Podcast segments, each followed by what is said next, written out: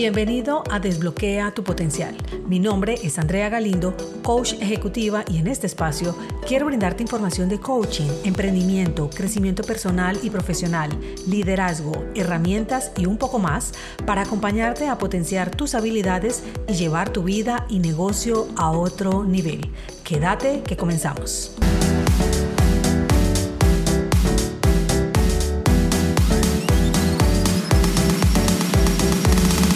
Quiero ser honesta y por ende vulnerable con lo que te traigo hoy, pues este proceso de la ansiedad me marcó un antes y un después. Lo traigo porque varias personas me preguntan constantemente al respecto y quiero aclarar que lo que expreso en este espacio es como yo lo pude experimentar y no tiene que ser igual para ti.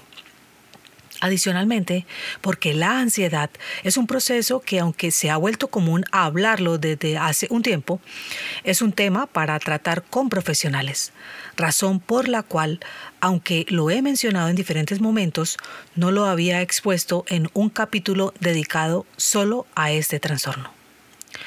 También lo hago porque puedes estar pasando por él, solo que aún no has caído en la cuenta y con mi historia te identifiques y puedas tomar las medidas pertinentes. En mi caso, inicié con bastante incomodidad, con niveles altos de estrés pensando en lo que me deparaba el futuro. Para ese entonces soñaba con independizarme y dedicarme a lo que se me daba con mucha fluidez, que era dar conferencias, asesorar a otros. Ya estaba cansada de estar haciendo lo que otros me decían y que no conectara con lo que realmente deseaba hacer. Y justo en ese momento tenía un jefe con el que difería en punto de vista. Vivía en incoherencia y repetía el patrón. Ese no era el primer jefe con el que me topaba contrario a mis valores. Y aunque en ese momento, por supuesto, no lo entendía, saqué de mí mis peores sentimientos. Sí, llegué hasta odiar, me sentía perdida. Eran detonantes que repetía una y otra vez y acostumbré a mi cuerpo con ciertas formas de responder ante situaciones similares. Mi cuerpo, por supuesto, se resintió. Re de repetir, de sentir y volver a sentir lo mismo. Era como una amenaza, recreaba una y otra vez mi futuro y al estar desconectada del hoy, noté que empezaron a pasar una y otras cosas inusuales y negativas como nunca antes estaba en esa sintonía. Por más que quería pensar positivo, pese a todo lo que había aprendido de mentalidad y emociones, sentía que esto era más fuerte que yo. Sentía que me había arrastrado una ola y aunque nadaba con todas mis fuerzas, cada vez me hundía más. Por ende cometía más errores de lo que jamás antes había pasado en mi vida laboral, dándole más pie a mi jefe del momento para que refutara mis resultados y me expusiera ante otros teniendo que agachar la cabeza y aceptar lo que no quería. Mi ego se resintió también y la imagen fuerte y confiable que había creado por años, la que algunos admiraban de mí en esa alta gestión emocional, se desmoronaba, justo ahí donde antes sacaba pecho. Esos momentos, por llamarlos de alguna manera oscuros, golpean justo en esa parte que te crees invulnerable desde el ego. En mi caso, sentía un llamado del alma, como yo le digo, que era dedicarme a lo que hoy hago. Sin embargo, lo ignoré por años. No hice mi tarea cuando me correspondía, porque la vida es como en el colegio. Si no pasas una materia, la repites. Por eso repetía la historia de incomodidad con un jefe y otro, porque no quería escuchar el llamado de mi alma que ya no me hablaba normal. Me gritaba y yo solo me decía, no puede ser. Yo sí soy muy de malas. Me cambio de empresa y justo me toca el jefe más cabrón de toda la organización. Quería echarle la culpa a ellos cuando era yo la que debía hacerme responsable por esa situación que seguía ignorando. Eso sí, seguía anhelando un futuro diferente en mi propia empresa, donde pudiera dedicarme a lo que verdaderamente amaba hacer, aunque por miedo no lo realizaba, y seguía aguantándome esas situaciones con esos jefes. Hasta que la vida te dice, ¿no entiendes que todo esto es una presión para que tomes una decisión? Entonces, vamos por algo más fuerte que te haga hacerlo de una vez por todas. Y apareció la ansiedad. Yo me la creí, aunque suene fuerte y difícil de aceptar. Me costó un montón procesar esto. Y si estás en este instante transitándola, quizás no lo comprendas como yo también cuando la estaba atravesando. Tan solo al pasar un tiempo lo harás, ya verás. Empecé a sentir que ya tenía una edad avanzada para iniciar un negocio, que quién me iba a creer si prácticamente era empezar de cero porque me conocían en el trabajo como líder en las empresas, en el área de sistemas y comercial, pero no como coach. Entonces apagaba de nuevo ese interruptor y seguía con mi vida laboral de M, porque según yo no tenía otra opción. Pero al otro instante estaba de nuevo pensando en cómo me sentiría si pudiera hacer realidad ese sueño. Era un ciclo de pensamiento infinito, un bucle, era excesivo.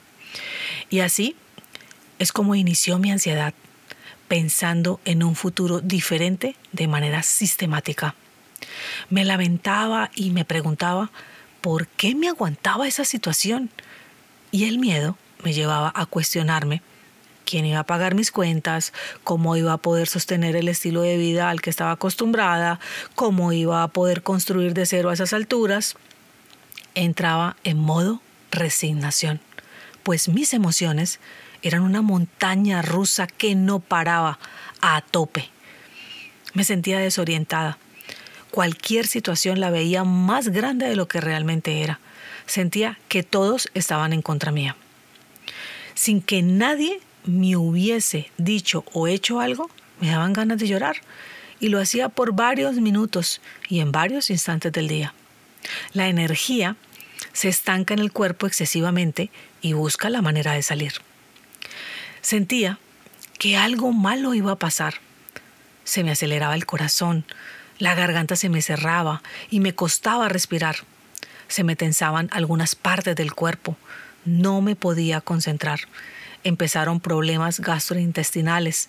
Quería salir corriendo. Al hacer esto una y otra vez, fui generando un patrón. Entonces, cada vez que tenía reunión con ese jefe, me imaginaba lo peor, porque mi mente estaba distorsionada. Y aparte de eso, quería seguir haciéndome daño buscando la aprobación de otras personas que pensaran similar a mí de ese jefe para sentir que tenía la razón. De esta forma, con el solo hecho de escuchar el nombre de ese jefe o escuchar el ringtone especial que le tenía en mi celular para sus llamadas, mi cuerpo detonaba esa secuencia de situaciones desagradables que ya había memorizado. Mi vida se volvió insoportable busqué ayuda con un psicólogo quien de inmediato me remitió a un psiquiatra. Me medicó de día y de noche, porque tampoco podía conciliar el sueño. Mantenía dopada e incapacitada. Cada mes tenía seguimiento y el médico no veía mejoría. De manera inconsciente, estar así me evitaba lo que no quería afrontar pues yo no quería volver a ese tipo de trabajo y esa era la forma en que podía evitar el contacto con la empresa de ese momento. Recuerdo que el psiquiatra me dijo, debes tomar una decisión. No puedes depender más de pastillas para que te mantengas estable. Entre más tiempo pase, dependerás cada vez más de esos medicamentos. Me puse seria con el tema entonces y pedí una licencia de 15 días no remunerados. Necesitaba tomar una decisión que cambiara mi vida radicalmente. Necesitaba transitar mis miedos, poner todo sobre la mesa y también tomar algunos riesgos. En ese momento primaba mi salud mental y emocional. Ya estaba harta de todo eso. Al regresar, y ya con la claridad de lo que quería hacer, pasé mi carta de renuncia. Yo creo que es una de las decisiones más valientes que he tomado en mi vida. Descansé un montón. Dos semanas más tarde, retiraron a mi jefe y la empresa muy amablemente me ofreció un nuevo rol. Y aunque amaba la empresa, solo quería vivir en coherencia, paz y propósito. Y allí no tenía ninguna de esas. Por ende, no acepté, para sorpresa de varios. Ameritaba centrarme en recuperar mi vida, conectarme con mi mundo interior, y así lo hice. Esa no fue la única decisión.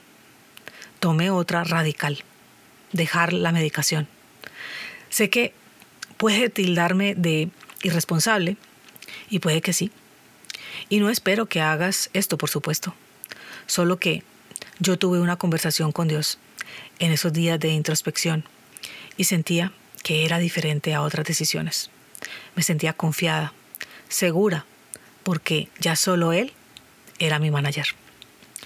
Tuve algunas recaídas luego, aunque ya salía de ahí muy rápido.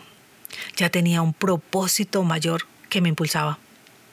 Me perdoné y perdoné a todos los que yo creía me habían atacado. Sané mi corazón y mis angustias cesaron.